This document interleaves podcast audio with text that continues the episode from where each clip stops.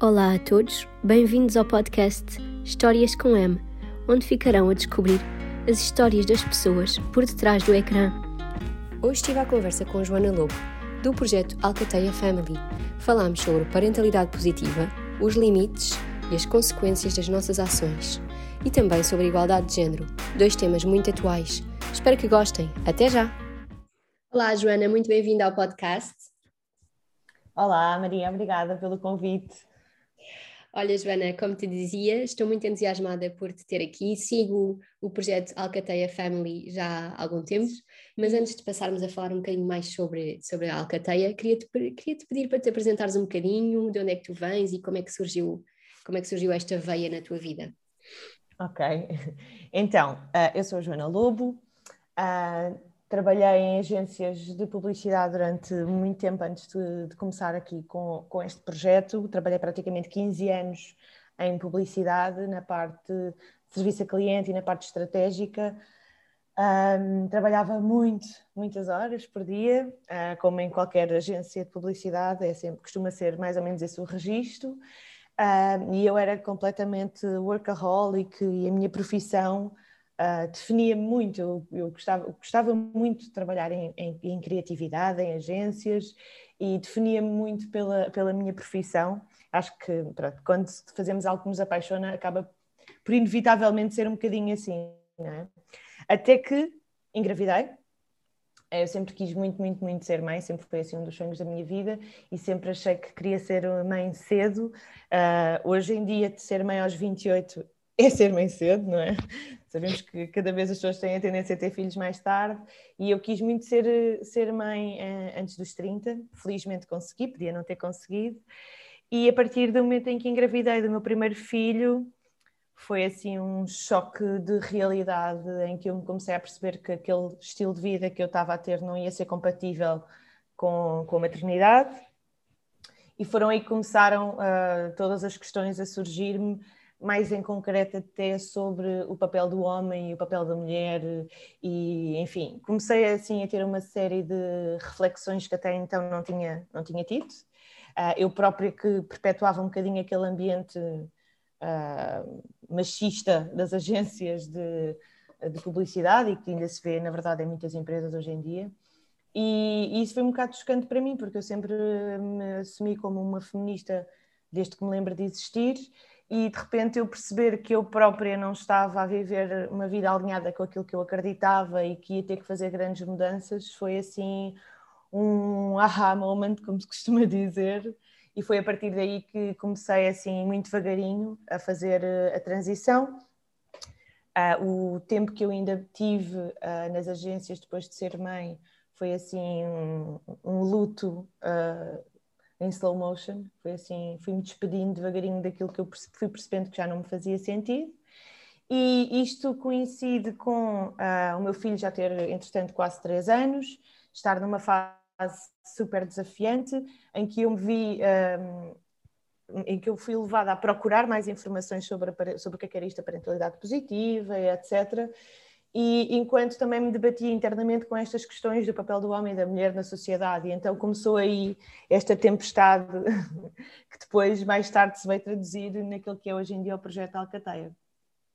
Uh, e entretanto, no meio disto tudo, engravidei do meu segundo filho e tomei a decisão uh, meio louca de sair das agências e procurar uma alternativa que tivesse mais em linha com os meus valores e com aquilo que eu acreditava e que fazia sentido para mim. Assim, muito resumidamente, mas já estou aqui a falar um bom bocado, é isto. Eu tenho vindo a, concluir, conversando com outras mães, que realmente o facto de ser mãe é muito uh, revolucionário e já vamos pegar um bocadinho nesta palavra. Uhum. Muitas mães acontece isso, sentem essa transformação depois de ser mães e, e, acabam por encontrar o seu verdadeiro caminho ou criar um caminho novo para elas. Uhum é, é muito engraçado realmente conversar com tantas pessoas diferentes e, e, todas têm, acabam por ter este ponto em comum, é dar-nos aqui uma força diferente. E pegando aqui nisto, nesta palavra que eu estava a dizer, o revolucionário, porque tu também usas essa expressão aqui no projeto Alcateia, porquê é que tu consideras que é, que é uma parentalidade revolucionária? Olha, para já porque eu acho que ser mãe, ser pai, Uh, no século XXI é um. Aliás, sempre foi, mas agora especificamente acho que é mesmo um ato político Acho que as nossas escolhas enquanto mães, enquanto pais, enquanto pessoas que educam, um, é, é, valem um voto, sabes? A todas as micro decisões e macro decisões que nós temos que tomar enquanto pessoas que educam podem ou não fazer mesmo a diferença na forma como o mundo vai evoluir, se vai transformar. Um, e por isso é que eu acho que fazermos uma parentalidade informada, intencional e consciente uh, é mesmo uma forma de revolucionarmos o mundo em que vivemos e o futuro planeta onde os nossos filhos e filhas vão ser eh, pessoas adultas um, com maior ou menor noção uh, do planeta que, onde estão e, e, da vida que querem viver. E por isso é que eu acredito que a juntar aqui à temática da parentalidade positiva, uh, se, se, nós adicionarmos aqui outras camadas, como o tema da igualdade de género, do antirracismo, uh, da comunidade LGBTQI, a este turbilhão de, de, de temas que eu considero absolutamente fundamentais para, para educarmos as nossas crianças para, para o planeta em que vivemos, eu é este turbilhão que eu chamo parentalidade revolucionária. Tem graça, sabes? Porque quando eu li uh, a parentalidade revolucionária, este termo, eu pensei que era muito mais uma revolução face ao anterior e, uhum. na verdade, é, o que estás a explicar é mesmo uma perspectiva de revolução face ao que nós queremos para o futuro. E tocando as para o futuro tem, tem, tem graça, porque eu, o que eu te ia perguntar e, e, pronto, o que eu tinha interpretado era porque é que achavas que, que nós estávamos a fazer diferente ou porque é que surge uhum. a necessidade de fazer diferente do que até agora se tem feito na educação. Uh, mas pronto, tem graça porque realmente é, é mais na perspectiva do futuro, não é? É, eu como pessoa, boa pessoa ansiosa que sou, vivo a minha vida muito projetada para a frente, não é? Mas, de qualquer modo, a, a, mudança só é necessária porque, de facto, é preciso romper com aquilo que tem vindo a ser feito. Portanto, a tua leitura não está, não está errada de todo. Uh, eu, eu gosto mais de formular a coisa a pensar no que aí vem, mas a verdade é que sempre que há uma necessidade de romper e de mudar, é porque, de alguma forma, é preciso fazer aqui uma mudança face àquilo que tem vindo a ser feito. Portanto, sim, são as duas coisas. Um, na verdade, eu acho que o que muda em relação ao que foi feito antes é a informação, não é? É o facto de nós termos acesso a, a, aos níveis de conhecimento que temos hoje em dia e com esses níveis de, de conhecimento é quase impossível não, não querermos mudar algumas coisas. Obviamente, que não é deitar tudo fora e passar um atestado de incompetência às pessoas que educaram antes de nós, nada disso. Todo, os nossos pais e mães e avós fizeram seguramente o, o, que conseguiam e o que podiam com a informação que tinham, não é? Porque não, isto não é um julgamento face àquilo que foi feito para trás, mas é sim uma chamada de. De é, é, é partirmos deste ponto de que temos este nível de informação hoje em dia e que é possível sobre isso fazer melhor. Fazer melhor para garantirmos que as nossas crianças vão ter um, um futuro uh, mais em linha com os nossos valores atuais. No meu caso, falo de igualdade, falo de justiça, falo de respeito, falo de empatia, falo aqui de uma série de coisas que para mim, enquanto pessoa e para, para a minha família, são importantes e que eu faço questão que as minhas crianças sejam educadas de acordo com esses valores, eventualmente depois mais quando forem adultos e adultas vão ter os seus valores, eventualmente podem até nem estar 100% em linha com, com os nossos atuais valores de família, mas pelo menos eu sei que há aqui algumas bases que eu faço questão que passem. Sim, é, é, esta coisa do, dos valores e da empatia e das emoções que se tem falado muito, eu acho, uhum. hoje em dia, uh, e que eu acho que, claro que os pais antigamente, ou os nossos pais, os nossos avós, também lidavam certamente com as emoções, obviamente, porque sempre existiram no, nos seres humanos, mas talvez não tão despertos para, para a sua existência como, é, como uma entidade à parte, era, uhum. talvez deixavam assim mais uh, subvalorizados o que, o que as pessoas estavam a sentir e era se calhar tu, talvez mais baseada em regras, não, não sei. Esta é uma interpretação minha, talvez que antes uh, partíamos de uma parentalidade mais autoritária, talvez. Uhum. Uh, e, e por isso também muitas vezes acho que se pode entender esta parentalidade positiva, esta, entre aspas, nova forma de, de uhum. ver os miúdos, uh, talvez como uma perda de autoridade de parte dos pais. Isto, isto é o que eu vejo da parte dos, dos avós atuais. Como é que pode ser eh, definida esta parentalidade positiva? Bem, eu percebo, eu percebo o ponto, porque de facto uh, ainda há muita confusão entre aquilo que é a parentalidade positiva e a permissiva, não é? Normalmente parece que os pais não querem dizer que não às crianças e que de facto está aqui a, está aqui a, a observar alguma perda de autoridade. Uh, aqui a grande diferença é uh, passarmos de uma parentalidade autoritária mas não perdermos, obviamente, a noção dos, dos, limites que nós temos que impor enquanto mães e enquanto pais e a firmeza que é preciso ter para conseguirmos ser líderes na nossa própria casa, porque nós continuamos a ser o papel da autoridade na nossa casa. Há formas de nós exercermos esse papel uh, respeitando a criança, Uh, não, não abdicando da dignidade que, que todos, todos os elementos do, da família necessitam, não é? E então a parentalidade positiva tem muito isto em vista, que é o respeito mútuo, é obviamente mantermos a nossa liderança porque nós mandamos nas nossas crianças com o intuito único e exclusivo de as protegermos, não é? E de as prepararmos, e antigamente havia muito aquela coisa do eu mando porque, porque sou eu que pago as contas e sou eu que mando nesta casa e eu mando e é eu porque sim e o porque não. Lembras-te disso, de certeza? Porque acho que foi assim, vivemos todos um bocado, não é porque eu te estou a dizer.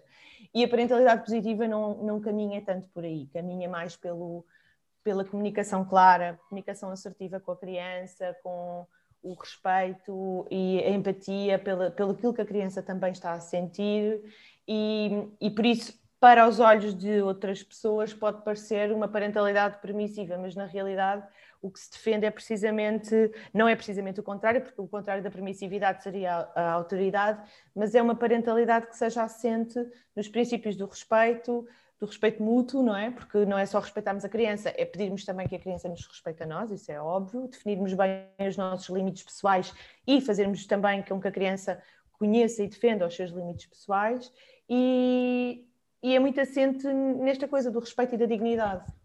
Por isso é que, para, para os olhos de pessoas de, de, gerações anteriores, e eventualmente até pessoas da nossa geração, pode parecer que, é uma certa, que há uma certa permissividade aqui associada, mas eu não acredito nada nisso. É, é, sim, é engraçado falar nisso dos limites, porque muitas vezes acho que é um debate dentro desta coisa da parentalidade positiva, esta linha onde é que se traçam os limites, onde é que são regras um, impostas e regras que não, pronto, que não fazem sentido e que são lá está, eh, que vêm se calhar de, de, geração em geração e que nós agora nos perguntamos, será que faz sentido obrigar as crianças a fazer determinadas coisas? Uh, será que é socialmente imposto? E quais é que são os limites uh, que realmente temos que, que, manter firmes, não é? E acho que é um, acaba por ser assim sempre um bocadinho um tema dentro disto da parentalidade positiva, como, como estávamos a, a referir. Uh, e, portanto, tu, dentro da parentalidade positiva, acreditas que devem existir à mesma limites, não é? Claro que sim.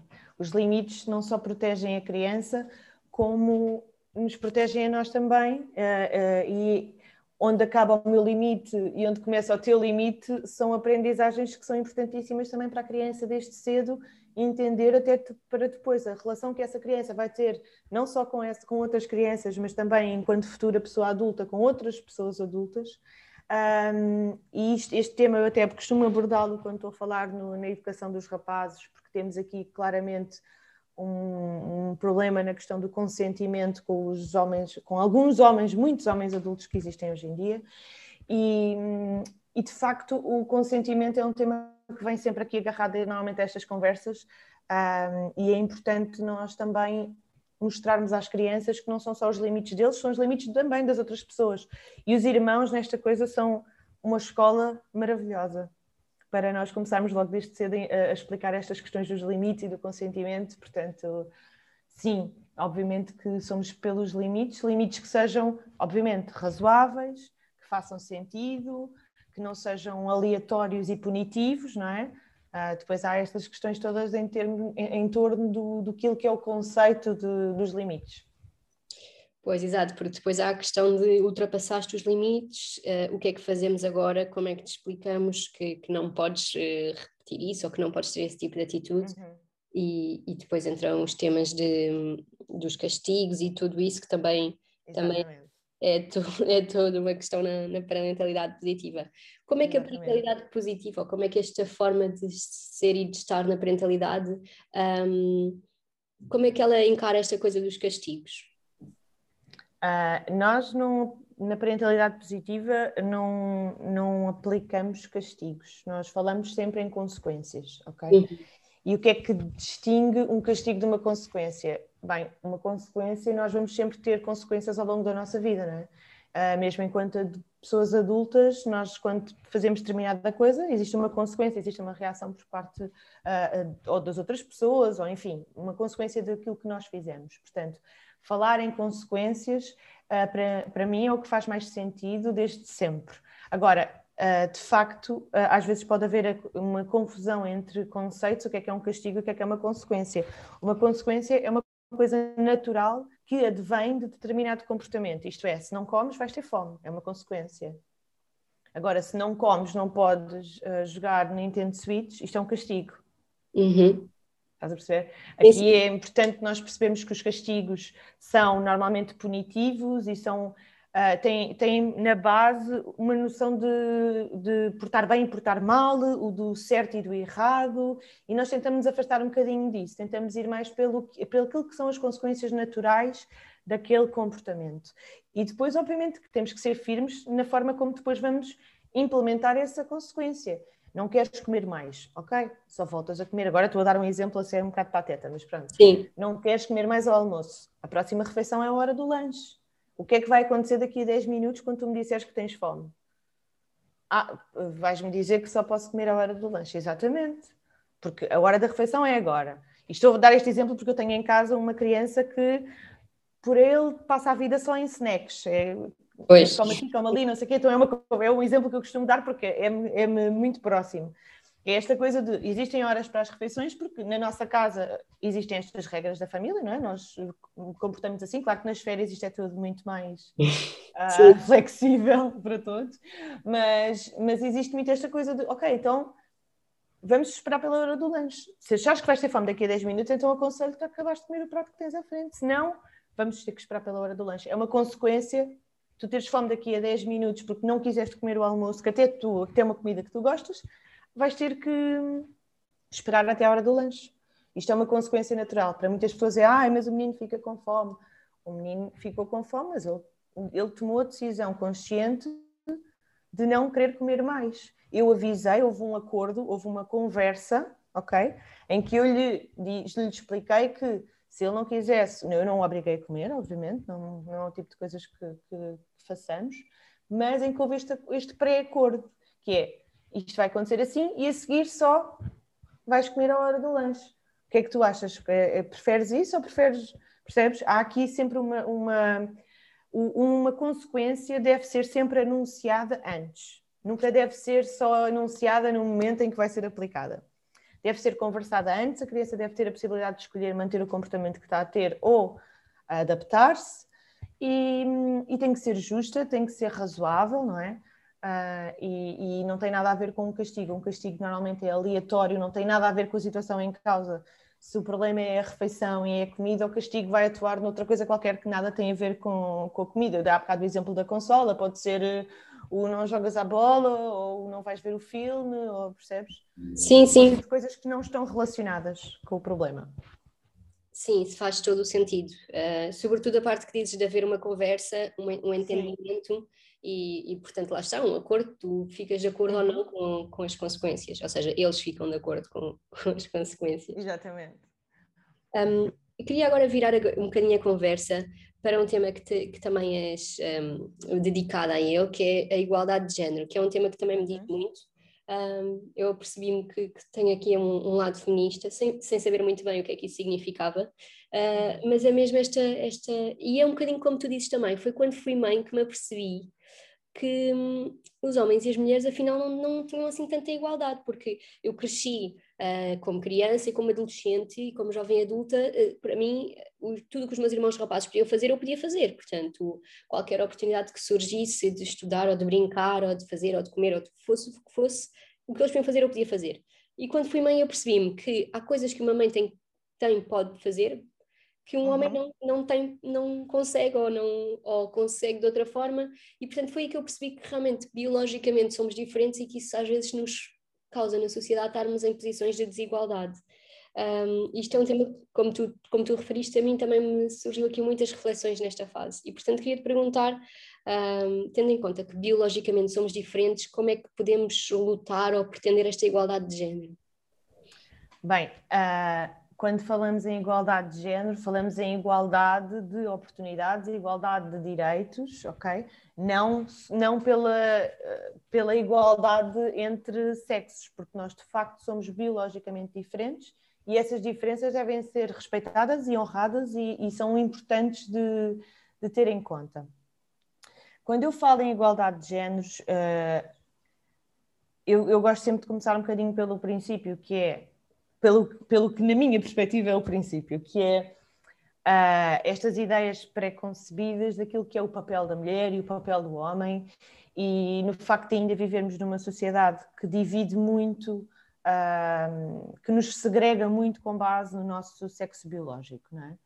Uh, isto traz-nos aqui muitos outros conceitos associados, que é quando nós começamos a pensar o que é que é género e o que é que é sexo, começamos a perceber que de facto uma coisa, as representações que nós temos daquilo que é ser uma mulher e daquilo que é ser um homem, não está tão assente uh, ao nosso sexo biológico, mas está sim assente estes tais estereótipos de género que, alguns no tempo, foram sendo criados pela sociedade, pela nossa cultura e que nós tendemos a, a viver em função deles. Ainda que, como no teu caso, tiveste a felicidade de ter tido uma infância um, que promoveu essa igualdade de oportunidades, o que nem todas as pessoas, infelizmente, podem dizer que o tiveram. Uh, mas a verdade é que depois, alguns no processo, uh, e especialmente quando nós somos mães, este é este reality check que eu falava no início, não é? Nós percebemos que, de facto, as nossas diferenças biológicas ainda nos trazem aqui, afastam-nos destas oportunidades e do acesso a esta tal igualdade que nós tanto queremos, não é?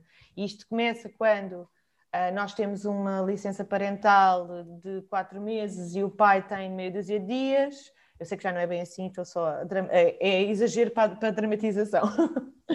Mas o pai já está felizmente com, com, mais direitos do que tinha há, algum, alguns tempos atrás, mas a verdade é que tu continuas a assistir a muitos pais que não estão a usufruir destes direitos, porque quando os pais tentam usufruir destes direitos, muitas vezes são olhados de lado no mercado, na empresa onde trabalham, são meio que gozados pelos colegas porque, enfim, não é ainda uh, um papel que esteja muito associado ao homem, o de ficar em casa com os filhos, e então os próprios pais também querem usufruir dos direitos que têm, apesar de serem ainda muito distantes daqueles que as mães têm, mas eles próprios também se veem um bocadinho numa encruzilhada.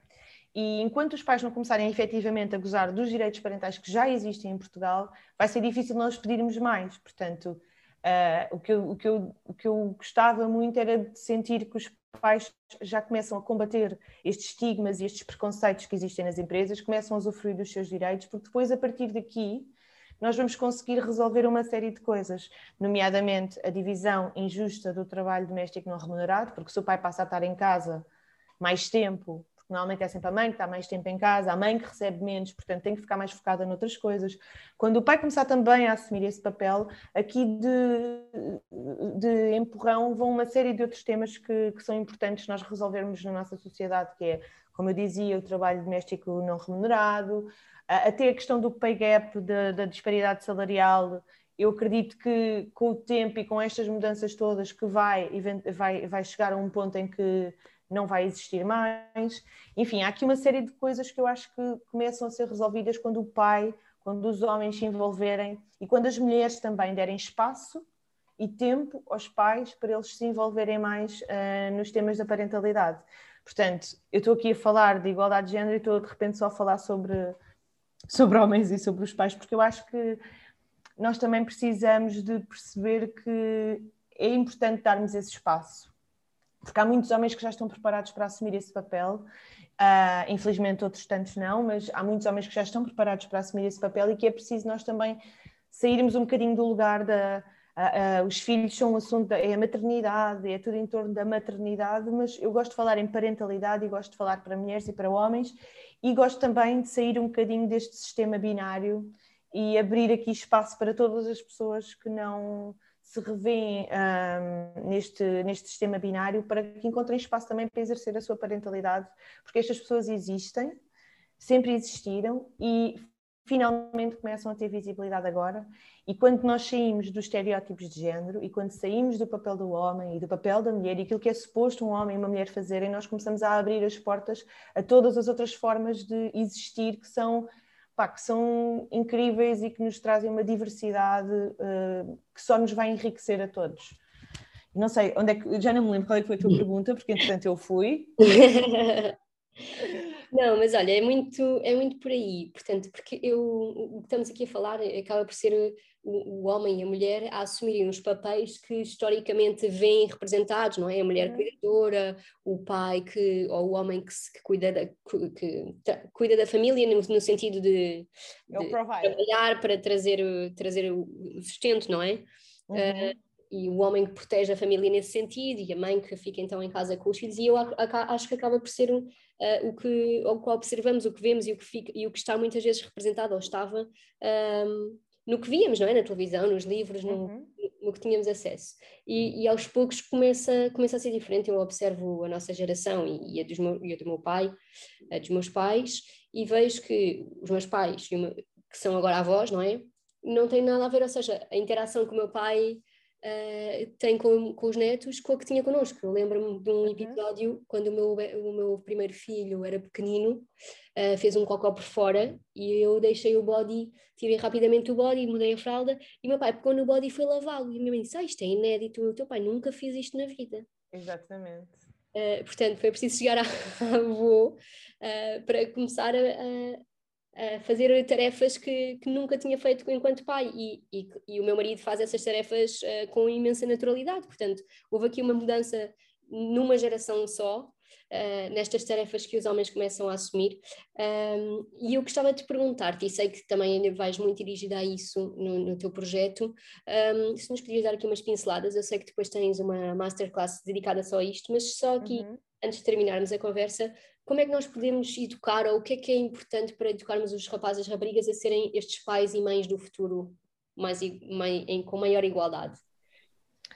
Olha, eu digo sempre que o primeiro passo é um bocadinho aquilo que tu acabaste de dizer agora, é fazermos uma autoscopia às nossas casas, às nossas famílias, aquilo que é o nosso, a nossa relação homem-mulher, ou homem-homem, ou mulher-mulher, como é que nós, eh, quais é que são as nossas dinâmicas familiares? Porque eh, mais do que nós falarmos com as nossas crianças, mais do que nós tentarmos aqui fazer, uh, educarmos através das palavras, acho que mais do que mais forte do que tudo isso é o nós fazer, é, é o walk the talk, não é? É um bocadinho olharmos para as nossas dinâmicas e percebermos o que é que do nosso dia a dia ainda está assente nesse, nesses estereótipos. E repara, eu não estou a dizer agora de repente que as mulheres ficam proibidas de cozinhar e de levar os filhos à escola e de ser responsáveis pelos presentes de aniversário. Eu não estou a dizer isso, obviamente que uh, é o que fizer mais sentido para aquela família, não é? Agora, é justo? É equilibrado? Como é que é feita esta divisão? Quem, quem é que está com a maior parte da carga mental na nossa casa? E como é que isso é, como é que nós conseguimos, como é que isso é transposto para as nossas crianças? De que forma é que eles veem isso? Uh, e aqui pode, podemos mesmo colocar-lhes questões sobre o papel do homem e da mulher. Obviamente que isto vai, as respostas vão mudando conforme a idade, mas é interessante nós primeiro, em primeiro lugar, olharmos um bocadinho para as nossas casas e para, as, para a forma como nós nos relacionamos, um, homem, mulher, em casal, até com os nossos pais e com as nossas mães. Como é que é essa relação? Uh, e depois tentarmos também perceber, uh, através de, lá está, através de questões, de que forma é que os nossos filhos e filhas já podem ou não ter alguns destes um, preconceitos já enraizados nas suas cabeças, porque nós sabemos que aí até aos 5 anos uh, as crianças não têm ainda estas construções de papéis de género muito definidas nas suas cabecinhas, mas depois a partir daí começam a interiorizar uh, começam a interiorizar estes estereótipos e começam já a agir de acordo com eles. Uh, e por isso é importante também nós fazermos aqui um ponto de situação e percebermos, ok, como é que está a minha família neste momento? Como é que é o, qual é que é o papel do homem? Qual é que é o papel da mulher? De que forma é que os meus filhos entendem e percepcionam todas estas relações aqui que se movem à nossa, à nossa volta? E depois, a partir dessa autoscopia, é que pode valer a pena percebermos alguma coisa que possamos fazer diferente. Uh, mas o fazer diferente, lá está. Passa muito por uh, abrir o jogo com as crianças, em, em muitos casos, em dar-lhes liberdade. Quando eu digo abrir o jogo, é uh, não fingirmos que este tipo de, de, estigmas e preconceitos na nossa sociedade não existem. É se virmos que a criança. outro exemplo que eu também já, já dei algumas vezes, mas que, que exemplifica bem isto, que é quando o meu filho me pediu para ir de unhas pintadas para a escola com seis anos, eu senti a necessidade de lhe explicar que, para muitas pessoas, aquilo é um símbolo de feminilidade. Para quê? Para que ele não se. Não, isto é, ele foi à mesma, tudo bem, mas pelo menos ele já ia preparado para possíveis comentários e, e foi intencionalmente com as unhas pintadas para a escola. Mas eu, eu, quando eu digo abrir o jogo, é isto: é olha, hum, sabes que algumas pessoas acham que só as meninas é que podem pintar as unhas porquê é que tu achas que é assim? Ok, vamos conversar, vamos partir aqui com uma, com uma conversa.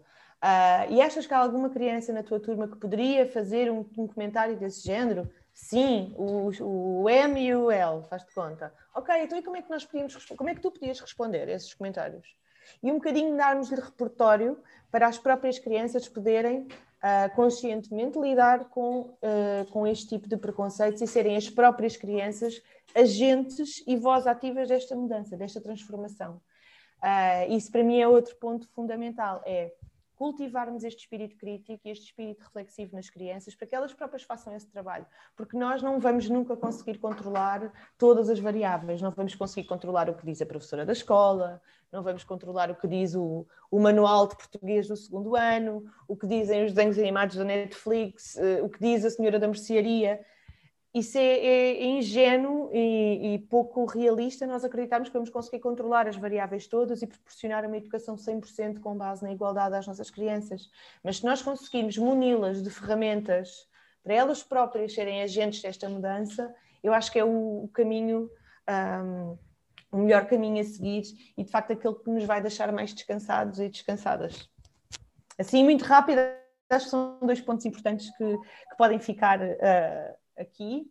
E depois, claro, vou ter a masterclass, como estavas a falar, Maria, agora momento de autopromoção, que vai ser no dia 28 de agosto. É uma masterclass precisamente sobre educar para a igualdade, em que nós vamos falar especificamente sobre quais é que são as, as consequências de uma educação uh, com desigualdade de géneros, se há alguma relação entre cérebro e género, vamos falar daquele bonequinho do genderbread, falar sobre as diferenças de orientação sexual, identidade de género, expressão de género, porque isto são tudo conceitos que são absolutamente interligados com o tema da igualdade.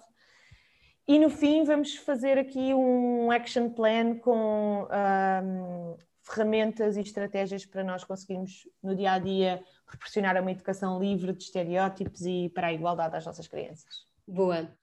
Era isso mesmo que eu queria que falasses agora um bocadinho da Masterclass, estás à vontade, à vontade para, para promover. Um, é uma, uma iniciativa que eu tenho seguido com muita admiração e todo o projeto da, da Alcateia. Portanto, aqui fica o registro que podem procurar no Instagram, Alcateia Family. E agora para. Alcateia.family, desculpa. Sim, Alcateia.family. Sim, isso é importante, porque senão vão parar outra página qualquer. E mesmo aqui para finalizar, queria te perguntar um, se pudesses conversar com qualquer pessoa desde o início da história da humanidade, viva ou morta, quem é que escolherias? Ui,